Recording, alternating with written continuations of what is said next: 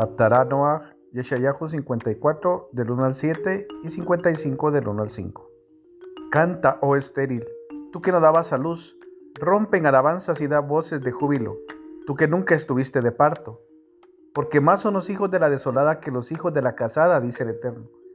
Ensancha el lugar de tu tienda, extiéndase las cortinas de tu habitación, no te detengas, alarga tus cuerdas y fortifica tus estacas, porque te extenderás hacia la derecha y hacia la izquierda, y tu descendencia desposeerá las naciones y volverán a poblar ciudades desoladas. No temas porque no serás avergonzada, no te sonrojes porque no serás insultada, porque olvidarás la afrenta de tu juventud y de lo propio de tu videz no te acordarás, porque marido tuyo es tu hacedor. El eterno Sebaot es su nombre y tu redentor es el santo de Israel, que será llamado Elohim de toda la tierra. Como mujer abandonada y abatida te vuelve a llamar eterno, y como esposa de juventud que ha sido repudiada, dice tu Elohim, por un breve momento te abandoné, pero te volveré a recoger con grandes misericordias.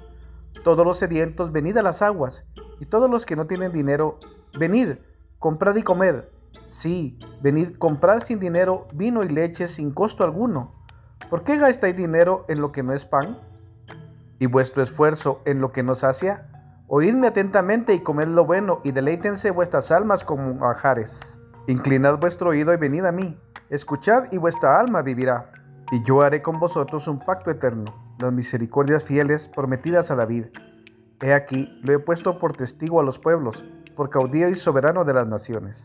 He aquí amarás a gente que no conociste, y gente que no te conocía correrá a ti, por causa del eterno tu Elohim y del Santo de Israel que te cubrió de gloria.